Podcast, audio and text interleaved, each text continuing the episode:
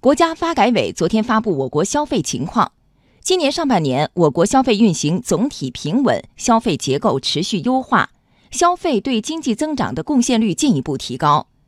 国家发改委综合司相关负责人说，下一步要构建更加成熟的消费细分市场，健全质量标准和信用体系，释放居民消费潜力。央广经济之声记者王建帆报道。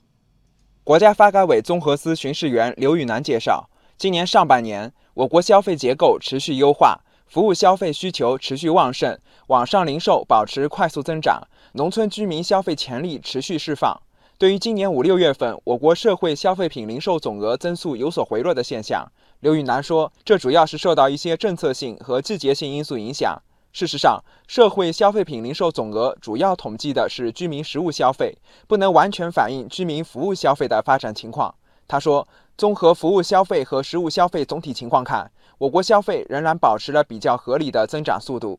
我们国家的服务消费其实一直保持着一个较快的增长，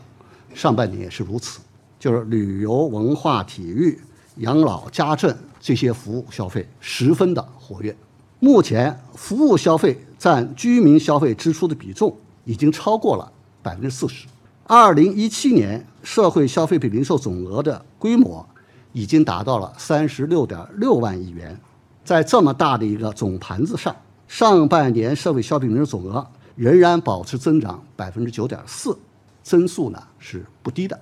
不过，刘宇南也提到。在消费平稳运行的同时，一些制约消费扩大和升级的体制机制障碍仍然比较突出。比如，在重点消费领域，市场还不能有效满足城乡居民多层次、多样化的消费需求，监管体制也不能很好的适应消费新业态、新模式的迅速发展等等。对此，刘宇南说，要完善消费体制机制，从构建更加成熟的消费细分市场、健全质量标准信用体系等方面着手，进一步释放居民消费潜力。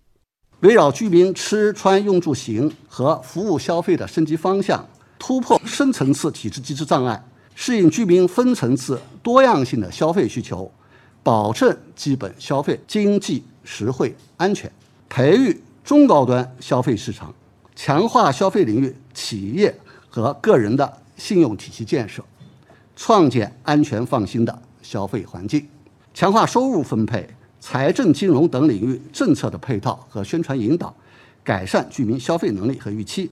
当前，我国居民消费已经从注重量的满足向追求质的提升转变，但是对于一些高端产品和服务，国内市场暂时还不能满足人们的需求。同时，人们对国内产品和服务还是信心不足，导致购买力外流。刘宇南说，要通过增加高品质产品和服务供给。优化消费者维权体系等方面，扩大国内消费，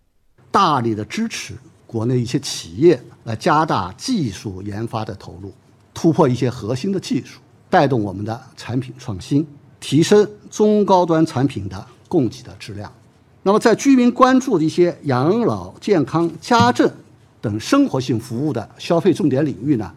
要加快推动相关标准的制定和修订，带动行业提升标准水平。畅通消费者的诉求渠道，强化对消费者权益的保护。国家发改委社会司司长欧小李在发布会上说：“今年我国体育产业持续高速发展，已经成为经济发展的新风口。预计到今年底，体育产业增加值占 GDP 比重将超过百分之一，体育消费将近一万亿。”养老方面，到今年六月份，全国各类养老服务机构和设施达到十五点六万个。国内外多家大型企业加快了健康养老产业的布局。欧小李说，下一步要加强顶层设计，加大投入力度和国际合作的力度，提高我国养老服务质量，吸引社会力量积极参与，继续推进实施“十三五”社会服务兜底工程。要安排中央预算内投资，支持养老服务体系建设，改善养老设施条件，